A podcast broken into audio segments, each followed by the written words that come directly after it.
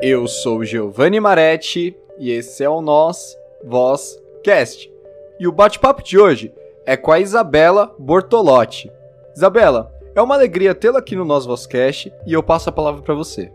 Obrigada, Giovanni. Obrigada pelo convite. É uma honra estar aqui é, contando um pouquinho sobre a minha história e sobre uma área que eu amo do direito.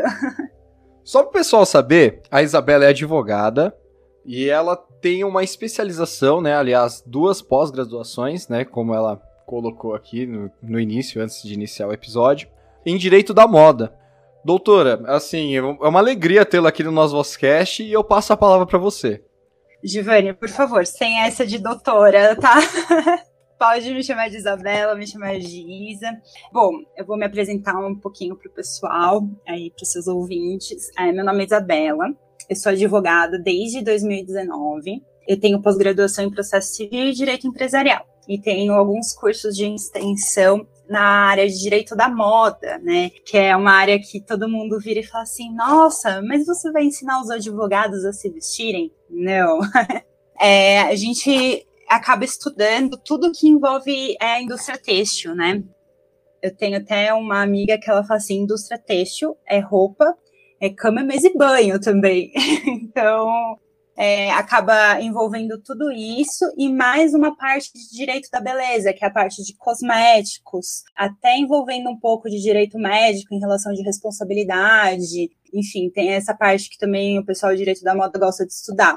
De, em direito da beleza, né? Mas eu, como boa advogada civilista que sou, gosto da área de consumidor de direito da moda. Então é a área que eu mais atuo. Entendi. Então, assim, dentro do direito é uma área muito ampla, né? Super ampla aí no caso. Uhum. É, que vai além do que eu imaginava também, né? Porque quando eu pensei direito da moda, eu pensei, não, como assim? Tem, sei lá, um regulamento pra moda, coisas do tipo. Interessante. Mas eu esperava alguma coisa ligada ao direito do consumidor, né? Então, não errei tão feio assim.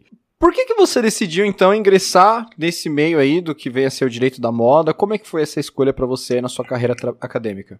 Bom, muita gente faz direito como assim, ai, nossa, desde criança queria ser advogado, né? Eu nunca desde criança quis ser advogado. É, eu venho de família de advogados, então a minha última opção era fazer direito, eu não queria fazer direito. E eu estava no ensino médio, sempre gostei de moda, tal, cismei que eu ia fazer faculdade de moda. Minha mãe, eu agradeço minha mãe todos os dias por isso que eu vou falar agora, que foi quando ela me colocou num curso de desenho. E eu vi que eu não sabia desenhar, ou seja, eu não ia me dar bem na faculdade de moda. Acabei prestando direito, passei e comecei a fazer, mas assim, sempre nos primeiros anos do direito, nos primeiros semestres, aquela sensação, ai, nossa, será que é isso? Será que é aquilo? Será que eu gosto? Será que eu não gosto? Etc. E aí, quando chegou é, mais pro terceiro, quarto ano, eu sempre gostei mais de direito civil, né? Muito ansiosa para ter direito de família na faculdade, tive, meu TCC foi sobre direito de família, né? Totalmente diferente com a área de moda tal. E aí eu me formei e foquei para passar no exame de ordem, né? No que eu me foquei para passar no exame de ordem, para mim só existia as matérias de exame de ordem e depois na segunda fase de civil. Quando eu passei na OAB, é bem aquele bordão que o pessoal fala, passei na OAB e agora? O que, que eu vou fazer da minha vida, né? É, agora eu sou advogada, né? minha mãe, sendo advogada, ela sempre trabalhou na área de família e sucessões. Eu falei assim, nossa, mas será que eu vou fazer a mesma coisa que ela? Será que, né, é, não tem uma área que eu também vá me encantar? E eu vi, chegou um e-mail para mim é, de um congresso que ia ter direito da moda na OAB São Paulo. Falei, quer saber? Eu vou, porque eu sempre gostei de moda, agora eu sou advogada, quero saber do que, que se fala ali, né? E foi. Eu lembro eu chegando nesse congresso, eu, eu sentei numa das últimas fileiras, assim, sabe? Toda é, com vergonha. A primeira palestra já me ganhou, assim. Tudo que eu ouvi ali era fazer sentido para mim, era uma área que é, juntava o que eu era de profissão com uma área que eu amava, assim, desde sempre. Então, para mim, aquilo fez muito sentido, sabe? Aí eu comprei o livro que estava vendendo no congresso, eu já cheguei em casa, comecei a procurar na Amazon um monte de livro para comprar, é, comprei, comecei a estudar e eu acabei fazendo um projeto para instalar a comissão aqui na OAB de Santo André. Ah, na época era a presidente a doutora Andréa Tartucci, ela é, aceitou o projeto, a gente instalou a comissão aqui. Quando a gente instalou a comissão aqui em Santo André, acredito que eram quatro ou cinco só no estado. Eram poucas, agora já deu uma aumentada, assim. Foi bem início de pandemia, e aí a gente fazia evento toda semana no, no, no Instagram da comissão. Foi uma, uma comissão que ganhou uma, uma proporção bem grande aqui na OAB de Santo André, tanto que acabou trocando o presidente, né? Teve eleição no passado, acabou trocando o presidente da OAB, é, fui convidada de novo, a honra de ser convidada pelo Dr. Leonardo Dominichelli para presidir de novo a comissão. E foi assim é, o meu match com o direito da moda. Eu passei na OB, não sabia que área que eu ia seguir e acabei indo num congresso descobrindo um caminho maravilhoso assim para mim. Eu uni o útil ao agradável, sabe? Ou seja, é, fez todos. Basicamente, foi uma área que você se descobriu numa palestra, né? Essa é a Sim. grande importância aí do é. pessoal de frequentar esses eventos. E foi, né, inclusive, numa palestra da Semana Jurídica da Fundação Santo André que eu conheci você. E assim, a hora que eu vi, a hora que, a hora que apresentaram você, eu pensei, nossa, ela realmente tem tudo a ver com o direito da moda, se veste muito bem. Foi, foi a primeira coisa que passou pela minha cabeça. Atualmente, né, como é que funciona esse trabalho? quais são os perfis dos seus clientes, assim? O que você tem pego aí dentro desta área? Eu tenho bastante clientes, como falei, da área do consumidor, né? Então, são é, relação de consumo, ver algo com defeito, enfim, né? Essa, tem essa parte. Agora, é uma parte muito grande da área de direito da moda, a área de propriedade intelectual, né? Que é propriedade industrial, marcas, patentes e direito autoral. E na área de marcas, eu tenho bastante clientes também. Eu faço bastante registros de marca, acompanho meus clientes. É, quando sai o registro de marca, é uma felicidade, tanto para mim como advogada, quanto para o cliente, porque é uma vitória, né? Você trabalha, muitos, às vezes, muitos anos para uma empresa, assim, você constrói uma empresa do nada e você acaba registrando aquela marca e, nossa, assim, é, a felicidade dos clientes quando sai o registro de marca deles é assim, é, eu não consigo nem, nem descrever, assim, porque parece que está concretizando aquilo que eles construíram, sabe? Então, eu sou, eu sou muito feliz é, trabalhando na área de consumidor e registro de marcas, assim, são duas áreas totalmente voltadas para o direito da moda, mas, assim, inspiradoras, assim, sabe?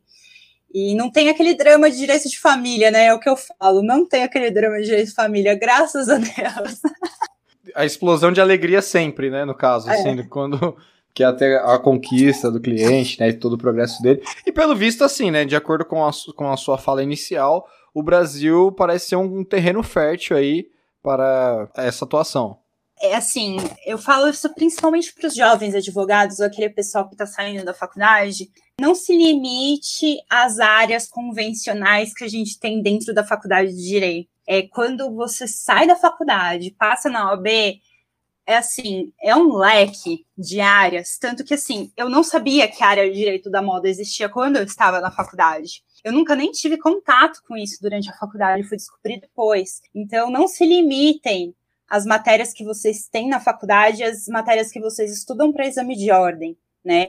A gente sabe que o direito digital está muito forte hoje em dia, é, tem direito da moda, tem muitas áreas assim que vale a pena o jovem advogado ir atrás. E como eu falei, eu descobri isso indo num congresso na OAB, sabe? Então vá. É, a OAB, todas as palestras são gratuitas, a casa recebe todo mundo que quiser ir, principalmente estudantes de direito. Então, assim, se você ainda não se descobriu, se acalme, que vai chegar para você. Bom, pelo menos assim, eu, na minha visão, eu Hoje eu penso no direito penal, mas sei lá, né? De repente, tanta coisa, o direito é tão amplo, tá em todos os níveis de áreas da vida, né? Com certeza. Hoje mesmo estava conversando com um advogado e a gente estava falando sobre direito da moda, mas envolvendo direito penal, de, por exemplo, produtos é, falsificados, pirataria. Então, assim, se você for ver o direito da moda, ele abrange muitas áreas, direito ambiental, assim, se as pessoas soubessem o quanto se gasta de água para fazer uma camiseta branca básica, assim, sabe? Pessoas pensariam duas vezes antes de serem consumistas. Direito do trabalho, é, trabalho análogo à escravidão, a gente teve casos famosos aqui no centro de São Paulo, a gente sabe que tem essas oficinas que acomodam estrangeiros, né? E de forma, sim, que eles realmente não ganham nada, de forma análoga à escravidão mesmo. Então, assim, você pode gostar de uma área tradicional do direito dentro do direito da moda. Isso que encanta as pessoas dentro do direito da moda. Queria falar, assim, para os jovens advogados, normalmente jovens advogadas que, nossa, quando eu falo direito da moda, brilha o olhinho, assim, é, na, na semana jurídica mesmo lá da, da fundação. É, depois, várias meninas vieram falar comigo, ai, nossa, não sei o quê. Vá atrás. São ótimos temas para trabalho de conclusão de curso também. Comprem livros, me sigam no Instagram, que eu ajudo, me, me chama no direct, que eu, que eu dou várias dicas de quando abre curso, é, de livros para ler, artigo científico. Ano passado mesmo a gente fez um curso de introdução ao direito da moda na OAB de Santo André. Foi o maior sucesso. Foi online, tinha gente de todos os cantos do país, assim. Vão atrás. Se você se te interessou, vai atrás, porque tem campo de trabalho. E assim, é prazeroso para quem gosta de moda e é advogado trabalhar com, com as duas coisas juntas. Até comentei esses dias no meu Instagram que tem um, uma série atual no Netflix que fala sobre um escritório de advocacia grande de Nova York e tem um advogado especialista em direito da moda. Então já está sendo tratado em séries, né, o, o, o, direito da moda, porque o direito da moda é muito recente, ele tem em torno de uns 15 anos, a terminologia nasceu com a Susan Scafidi em Nova York, então ele é um baby, assim, né, e ver que já está sendo tratado, em, por exemplo, em séries do Netflix, é muito legal, assim, é para também tirar um pouco do preconceito das pessoas, porque como eu falei no início aqui da do bate-papo, Giovanni, o que eu já escutei de gente falando, ah, mas você vai ensinar a gente a se vestir como se vestir numa audiência. Não, eu não vou te ensinar como se vestir, até porque quem sou eu para ensinar alguém a se vestir? É, eu vou falar do direito na moda, né? Que é um campo gigantesco. Fiscal de dress code, né? A galera acha. É. Não, acha que você é fashion police no fórum, né? Porque você não tem o que fazer da vida. Se bem que, olha, Giovanni, eu vou te falar uma coisa. Existem profissionais que precisariam, porque, querendo ou não, a, a, a, a profissão de advogado, toda, toda a profissão dentro do, do direito, ela ela tem ainda um rigor de como se vestir, né? Tem um decoro ali. Então a gente tem que respeitar isso e dá para se vestir de forma elegante, uma forma bonita, sem, sabe, usar terno torto, gravata para baixo do, do, do cos da calça, né? Eu sempre brinco. Tem como se vestir bem, né? Esses dias até me perguntaram. Eu abro caixinha no Instagram, é batata. Me vem algumas questões sobre direito, Ai, como eu me vestir bem com pouco? Me mandaram. Eu falei, olha, eu não sei se eu sou a pessoa correta para te auxiliar, mas, né, tem peças básicas no seu guarda-roupa que não tem erro. O clássico. É. É interessante. Ah, eu só quero chamar o pessoal para fazer parte da comissão. Quem tiver interesse pode é, ir até a OAB de Santo André ou mandar um, um Instagram para um direct no Instagram para eles, me mandar também. Estou à disposição aí para ajudar quem tiver curiosidade sobre a área, quem quiser saber mais. Estou aqui à disposição. E Giovanni, quando que vai ao ar o, o podcast? Ele vai, ele vai ao ar em uma semana. Ah, beleza. Que beleza. é o tempo que eu preciso aí para fazer as edições, estou em período de provas, estou ah, produzindo provas também, então. Nossa, vida de professor e acadêmico, né? É, de fato. Tá meio corrida essa semana, mas eu entrego em uma semana. Uhum. Você dá aula de história? Não, você dá aula de sociologia. Sociologia só. Ah, e assim, na minha matriz né, do, do curso de ciências sociais, eu consigo atribuir, atribuir as aulas de sociologia, geografia e filosofia. Ah, tá. Que aí é mais terceiro ano, né? O pessoal uhum. do ensino médio, aliás. É, história sempre foi minha matéria favorita na escola, por isso que eu perguntei. é, é que a, a sociologia né, é a parte política da história, né? É, sim. Eu falo que, assim, tanto advogado o historiador nada mais é do que um fofoqueiro, né? Porque ele tá contando coisas que aconteceram, né? E o advogado também é um fofoqueiro, porque ele pega e conta pro ju escreve pro juiz o que está acontecendo. Então, sempre esteve, assim, matéria que eu gostava na escola e depois do que eu acabei me formando, né? Sempre teve a ver alguma coisa com a outra. Totalmente. O estudante de direito ele é curioso, ele é foqueiro mesmo, de fato. Ele adora ouvir histórias, né? Adora. É. Não, casos assim emblemáticos. Ai, todo mundo. Eu acho que não tem um estudante de direito que não adora escutar o caso da Suzane. Eu né? ia falar isso agora. Fala em direito, já vem, Suzane. Isso já, já se consolidou, né? solidificou na cabeça do brasileiro. É Suzane, né? É, e ela ainda era estudante de direito na época, né? Então. Pra piorar, né? É, e assim, eu não sei que ano que você tá, Giovanni, da, Eu estou direito. no segundo ano, quarto semestre.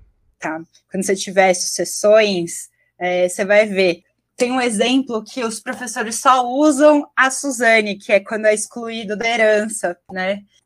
E só tem esse exemplo que todo mundo conhece, então não é só em penal que se usa o exemplo da Suzane. E que ela modificou uma lei também, né? A lei da Suzane von Stoff, né? É. Então, assim, a Suzane é. é a porta caso, de entrada. Caso clássico do, do, de todo estudante de direito e professor de direito, né? Então, mais uma vez, Isabela, eu agradeço a sua presença aqui no nosso Vozcast. Espero que você possa voltar aqui, né, uma outra oportunidade, comentar mais um pouquinho aí sobre direito da moda, outras áreas aí que você atuando aí ao longo do, desse caminho. Enfim, muito obrigado Obrigada a você, viu, Giovanni? E me sigam nas redes sociais, gente. Com certeza voltarei. Muito obrigada pelo convite, viu? E obrigada a todo mundo aí que escutou. Eu vou deixar o seu Instagram aqui na descrição do nosso episódio. Perfeito. Muito obrigada, viu?